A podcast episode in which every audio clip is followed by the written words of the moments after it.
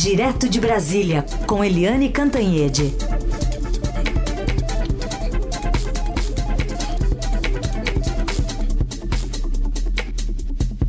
Oi, Eliane, bom dia. Bom dia, Heisen, Carolina, ouvintes. Bom dia, Eliane. Tudo tinha para a gente falar aqui, ou começar a nossa coluna falando sobre a possível queda né, do ministro da Educação, Abraham Weintraub, eis que foi preso hoje o ex-assessor de Flávio Bolsonaro, Fabrício Queiroz, já nas primeiras horas da manhã, em Atibaia, né, um endereço bastante é, frequente no noticiário brasileiro, desde as investigações envolvendo um sítio do ex-presidente Lula. Queria entender um pouquinho o impacto dessa notícia numa semana em que o presidente já viu uma semana dura, né? Teve a prisão da Sara é, Winter, teve esse prosseguimento do, do, Supremo no caso do inquérito das fake news, né? Quebra de sigilo de outros aliados, enfim, uma semana difícil para o presidente. É, Carolina, Heisen, ouvintes, a semana muito, muito difícil e a gente vê o cerco se fechando em torno do presidente da República. É, o Queiroz é uma questão chave, né? um nome chave em todo esse processo, porque desde o início se perguntava, e esse Queiroz, né? E esse Fabrício Queiroz, como é que ele entra nessa história?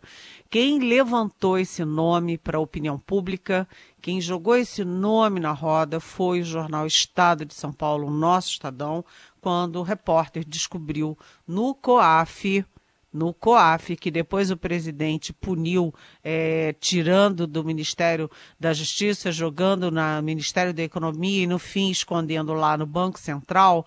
É, e o jornal Estado de São Paulo mostrou que o COAF tinha descoberto uma operação, é, operações, né, movimentações financeiras acima de um milhão quando o salário do uh, Fabrício Queiroz não justificava essas quantias. Então vai se mexendo daqui e dali e se vê que havia depósitos seguidos depósitos seguidos eh, na conta do Queiroz dos funcionários do Flávio Bolsonaro na uh, Assembleia Legislativa do Rio de Janeiro. Ou seja, os funcionários recebiam salário e depositavam uma parte desse salário em dinheiro nas contas do Queiroz. E uma, uma parte desse dinheiro pequena, de alguns mil reais, acabou inclusive parando na conta da primeira-dama Michele Bolsonaro. A família do Queiroz tem uma conexão muito forte com a família Bolsonaro, porque o Queiroz era o homem-chave, aliás, o Queiroz que é ex-policial. É, policial ele é daquele esquema de policiais amigos da família Bolsonaro. O Queiroz trabalhava no gabinete do Flávio Bolsonaro. E as duas filhas dele e a mulher dele também trabalhavam é, em gabinetes da família Bolsonaro. Uma delas, inclusive, no gabinete do então deputado Jair Bolsonaro em Brasília. Então há uma conexão forte e as suspeitas quanto ao Queiroz são de, de, de, rachadinha, que é isso, os funcionários recebem só parte do salário e depositam o resto do salário na conta do chefe, devolvem aquilo, é, é como se fosse um fundo, né? É, para conta do chefe e também ele está sendo investigado por lavagem de dinheiro na compra e venda de imóveis. A gente lembra que o Flávio Bolsonaro justifica o patrimônio dele é, com venda e compra de imóveis que a justiça diz que são é, subavaliados na compra e depois vendidos rapidamente. Enfim, é uma coisa que chega muito, muito próximo do presidente Jair Bolsonaro, que hoje saiu do Palácio do Alvorada sem parar. Ele não parou o carro, não conversou com os apoiadores que estavam ali e foi direto para o Palácio do Planalto. E segundo as minhas fontes do Palácio, a intensa movimentação uh, no terceiro e no quarto andar do Palácio do Planalto, onde ficam uh, os principais gabinetes da República, inclusive o gabinete do presidente Bolsonaro. Uh, o dia, portanto, começa quente e só para concluir, né, gente, é, você tem o inquérito das é, fake news no Supremo, você tem o inquérito é, das agressões contra os próprios ministros do Supremo. Você tem a CPMI da, das fake news lá, lá, no Congresso Nacional. Você tem o TSE julgando oito ações contra a chapa Bolsonaro, é, Hamilton é, Mourão. E você tem agora também o Tribunal de Contas da União apertando o cerco e a situação vai se tornando muito, muito complicada, o ambiente político muito deteriorado e o presidente da República acuado e ameaçando. Vira e mexe, ele diz que essas ações eh, do Supremo são um abuso, diz que os julgamentos são políticos, diz que as Forças Armadas não são obrigadas a cumprir ordens absurdas, ou seja, sabe-se lá o que que neste momento o presidente Jair Bolsonaro está maquinando como reação. Eliane, nessa pensata, é, a gente pode supor que o presidente possa estar tá temeroso em relação a que se ofereçam, né, a, a, a polícia, né, ofereça ao Fabrício Queiroz uma delação premiada, né, com informações então que ele tenha da família Bolsonaro, por exemplo? Com certeza, porque se o, o Fabrício Queiroz é, decide fazer uma delação premiada e contar o que ele sabe, vamos combinar que ele sabe muito, muito, muito de como funciona a família Bolsonaro inteira presidente Jair Bolsonaro, o Flávio, o Eduardo Bolsonaro, o Carlos Bolsonaro, que é vereador no Rio, ou seja, ele sabe. Agora, vocês vejam que o Bolsonaro é, foi cuidadoso nisso, porque onde é que estava o Queiroz? A gente sempre perguntava: cadê o Queiroz? Cadê o Queiroz? E o Queiroz estava num imóvel do Frederic Wassef, que é o advogado do Bolsonaro, no caso do, da facada do Adélio Bispo, e também advogado do Flávio Bolsonaro é, nessa questão toda de rachadinha. E que é tão próximo, o, o que ontem estava na posse do novo ministro das Comunicações, o Fábio Farias. Ou seja, é, quem está cuidando pessoalmente do Queiroz é o advogado. E, portanto, o advogado vai ter que cuidar disso, de não ter delação premiada. Você vê que a situação realmente está chegando no nível de dramaticidade que sabe-se lá onde é que vai parar tudo isso, né? Aliás, nessa linha ainda, viu, Eliane, porque tudo vai ser investigado, obviamente, mas o doutor Vassef vinha dizendo que não sabia também onde estava o Queiroz, pelo menos ali em setembro do ano passado dizia não saber. E um dos delegados lá da operação agora de manhã, o doutor Oswaldo Nico Gonçalves, relatou que um caseiro contou que o Queiroz estava lá há mais ou menos um ano nessa propriedade em Atibaia, do advogado. Lógico que isso vai ter que ser esclarecido ainda. Mas a, a gente trouxe aqui para relembrar também um caso, porque quando houve aquela operação contra o governador Witzel no Rio de Janeiro, o governador reagiu, né? Aquela história da compra dos respiradores, que está até sofrendo processo de impeachment, ele reagiu dizendo que Flávio Bolsonaro devia estar preso. E no dia 26 de maio, o senador Flávio Bolsonaro divulgou um vídeo em resposta ao Witzel, e aí ele elogiou o Queiroz, tem um elogio recente ao Queiroz. Vamos colocar para você ouvir e relembrar.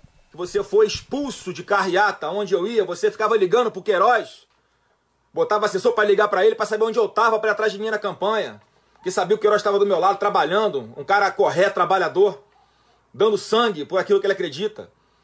Agora, você vai precisar de tempo para se defender, bicho. Porque pelo que eu tô vendo aí, pelo que eu tô ouvindo, isso não é nada perto do que pode chegar de tsunami para cima de você e de várias pessoas que estão ao seu redor, infelizmente. Bom, o você e o bicho que ele falou é, é referência ao Wilson Witzel. E o Queiroz, no dia 26 de maio, o senador o chamou de cara correto, trabalhador que dava o sangue. Pois é, e você vê, o Flávio Queiroz é, o Flávio Queiroz, olha só, eu já misturei o Flávio com o Fabrício Queiroz, olha só. O Flávio Queiroz. Você vê como é que tá. Isso aí, o que eu fiz, né? Esse meu ato falho reflete muito o que está na cabeça das pessoas, né? A ligação forte é, da família Bolsonaro com o Queiroz, o advogado oferecendo a casa e dizendo que não sabe onde é que ele está. E, e por trás disso tudo envolve também a guerra uh, do Witzel com o Bolsonaro. Ótimo você ter trazido isso aqui, Heisen, por quê? Porque, só para frisar, quem prendeu, quem mandou prender o Queiroz foi a Justiça do Rio de Janeiro. Essa investigação toda de rachadinha é feita pela Justiça do Rio de Janeiro, que acionou a Polícia de São Paulo para prender o Queiroz, porque afinal das contas ele estava no, no, numa casa em Atibaia. E aliás, aí vem outra ironia desse, desta maluquice que a gente está vivendo no Brasil. Justamente em Atibaia, né, onde fica o sítio que de, do, do ex-presidente Lula, que o ex-presidente Lula diz que não é dele, né, mas que é, é um dos motivos de condenação de processo contra o ex-presidente Lula. Ou seja, as coisas vão todas se encaixando com sítio em Atibaia, casa em Atibaia. É, é, é realmente assim o Brasil vivendo num momento dificílimo, até porque o próprio Witzel está eh, uh, sendo alvo de operações da Polícia Federal, está sendo investigado e teve aí, por unanimidade, a autorização a aprovação da LERJ para que ele seja investigado. Portanto, Witzel pode também sofrer um processo de afastamento do governo do Rio de Janeiro.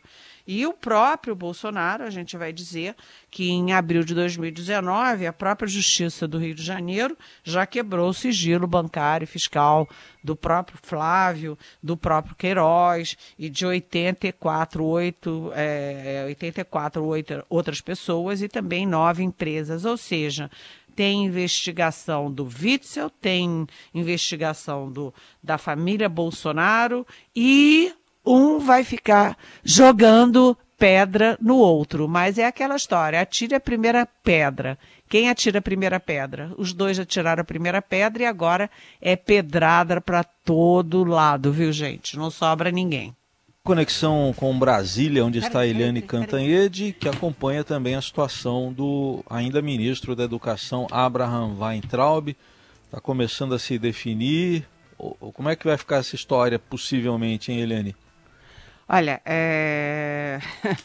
é aquela história, né? Muito antes da própria é, reunião do dia 22 de abril, aquela fatídica reunião ministerial é, que o presidente falou aos palavrões em todo mundo, aquela loucura toda do dia 22, muito antes disso, os militares, os generais do Palácio do Planalto já faziam uma pressão para a demissão do Abraham Weintraub do Ministério da Educação pelo óbvio, porque ele não trouxe nada de positivo e trouxe muito problema. Não trouxe solução, só trouxe problema.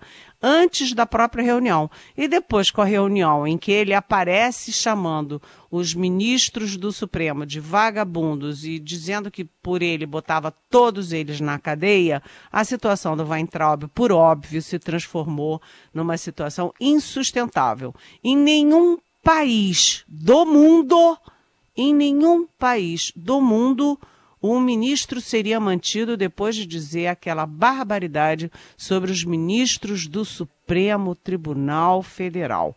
Mas o presidente eh, Jair Bolsonaro mantém eh, esse cidadão no MEC com o apoio dos filhos, desses filhos que agora está é, lá o Flávio Bolsonaro sofrendo a prisão do Queiroz, etc., está sendo investigado e tudo.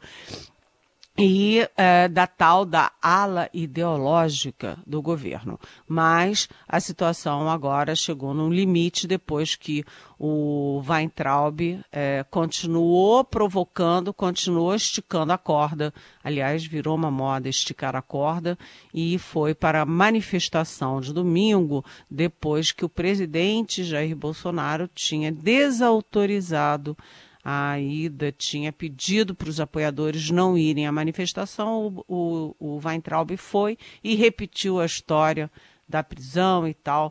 É, repetiu, manteve a aposta na provocação contra os ministros do Supremo. Então, o Weintraub ele vai cair, isso está decidido que ele vai cair, é, mas a, o que estava acertado desde ontem é que vai cair com o tapete vermelho. Então, o presidente faria um vídeo com Weintraub, faria todos os gestos e, além disso, estava disposto a colocá-lo é, no, no BID, que é o Banco Interamericano de Desenvolvimento, e também é, manter para agradar a ideológica, manter um olavista, o terceiro olavista do coitado, no pobre coitado do Ministério da Educação. Já teve Vélez Rodrigues, foi aquele fiasco, foi o Weintraub, que foi um fiasco perigoso, pior ainda, e agora vem mais um olavista para o MEC. Há a possibilidade de que esse olavista, o terceiro, fique interinamente, como é interino também o ministro da Saúde. Saúde e educação na interinidade. É fantástico. Eliane, queria juntar aqui algumas perguntas de ouvintes, do Sidney, do Daniel e do Devanil, todos é, em relação ao ministro da, da Educação, é, no sentido de que o que ele precisa fazer mais para ser demitido? Né? Ou será que o trabalho dele no Ministério é tão bom a ponto de se manter no cargo? O Daniel questiona: o futuro sucessor de Weintraub, o senhor Carlos Nadalim, é discípulo de Olavo de Carvalho? Nada muda, então?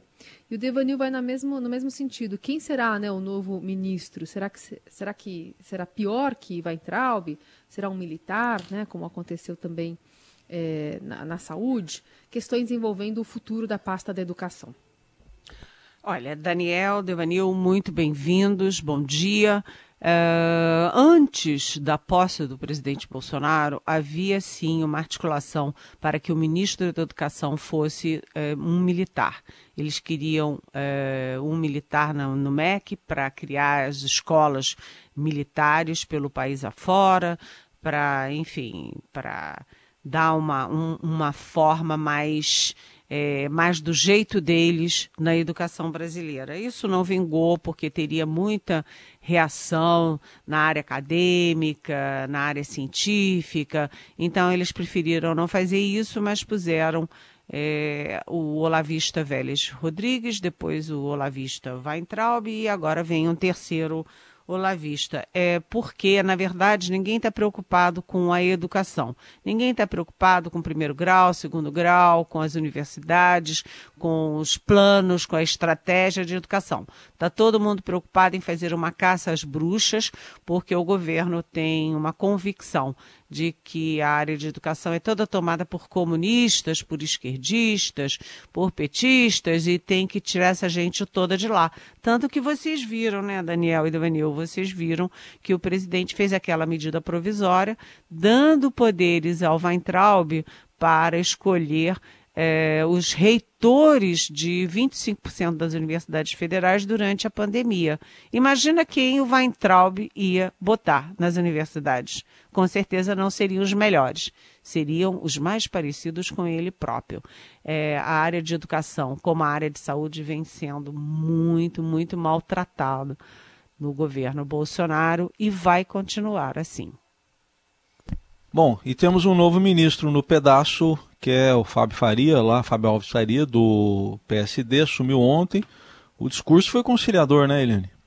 O discurso dele foi é, surpreendente, porque, aliás, eu peço desculpas aqui aos nossos ouvintes, porque ontem eu troquei o nome. O nome do ministro é Fábio Faria e não Fábio Alves, como eu falei ontem. O ministro Fábio Faria, que é um jovem, principalmente perto é, do presidente, dos generais, dos, do entorno ali do Palácio do Planalto, ele fez um discurso que foi uma aula para o presidente. Eu fiquei pensando, nossa, ele só falta botar o dedo na cara do presidente, porque ele trouxe para o discurso do governo e a gente espera que ele traga também, não apenas para o discurso, mas para a pauta do governo, três temas que estão fora, completamente fora da pauta. Primeiro, ele falou da Covid-19, falou da pandemia, falou do efeito drástico na morte de pessoas e do efeito drástico na economia brasileira. O presidente Jair Bolsonaro nunca falou sobre esse tema e nenhum ministro, nenhum general do governo fala sobre a pandemia que está matando já 46 mil pessoas, está chegando a um milhão de contaminados. E o Fábio Faria, ministro da Comunicação, trouxe esse tema para dentro do palácio. A segunda questão é que ele disse, é, ele pediu um armistício patriótico pediu a abertura do diálogo e fez um apelo, que é um apelo para o próprio presidente da República, para deixar a arena eleitoral para 2022. A gente sabe que tudo que o presidente Bolsonaro faz, toda a ação dele é em função de manter o mandato e de é, tentar garantir a reeleição em 22. E a terceira é, terceiro, a terceira pauta que ele trouxe para o Palácio do Planalto, o Fábio Farias, o novo ministro da Comunicação que tomou posse ontem, é da importância da mídia. A mídia, que é tão maltratada pelo presidente, o presidente xinga os jornalistas, o presidente xinga a Globo, xinga os jornais, xinga as rádios, xinga todo mundo. E o Fábio Faria ontem falou da importância da mídia, da importância da liberdade de expressão e citou a TV aberta, a TV a cabo, as rádios e os jornais e a importância disso na história brasileira. Ou seja, é, foi animador o discurso. Agora, vamos ver se não entra por um ouvido e sai pelo outro do presidente Bolsonaro, que está muito acuado. Né? Ontem mesmo o Supremo Tribunal Federal decidiu, é, decidiu não, já tem maioria, porque já foram oito votos, hoje tem os outros três, é, vai ser, é, a tendência é que seja por unanimidade, o Supremo mantém os inquéritos uh, contra os ataques, as ofensas e as fake news uh, dos bolsonaristas contra os ministros do Supremo e as filhas uh, dos ministros do Supremo, a família e tal. Então, o presidente muito acuado é possível que não ouça a, a voz da sensatez que o jovem Fábio Faria trouxe para o governo. Essa é Eliane Cantanhede, que também responde as perguntas dos ouvintes com a hashtag Pergunte para Eliane nas redes sociais. E lembrando que é, muitos ouvintes que depois têm das perguntas é, respondidas aqui nesse espaço, pode ouvi-las, né, compartilhar, enfim, ter acesso a essa coluna, também em versão podcast, que está disponível já já no Colunistas Rádio Dourado, em qualquer agregador, agregador e plataforma de streaming. Eliane, muito obrigada, boa quinta, até amanhã. Até amanhã e vamos ter uma sexta-feira quente também. Até amanhã.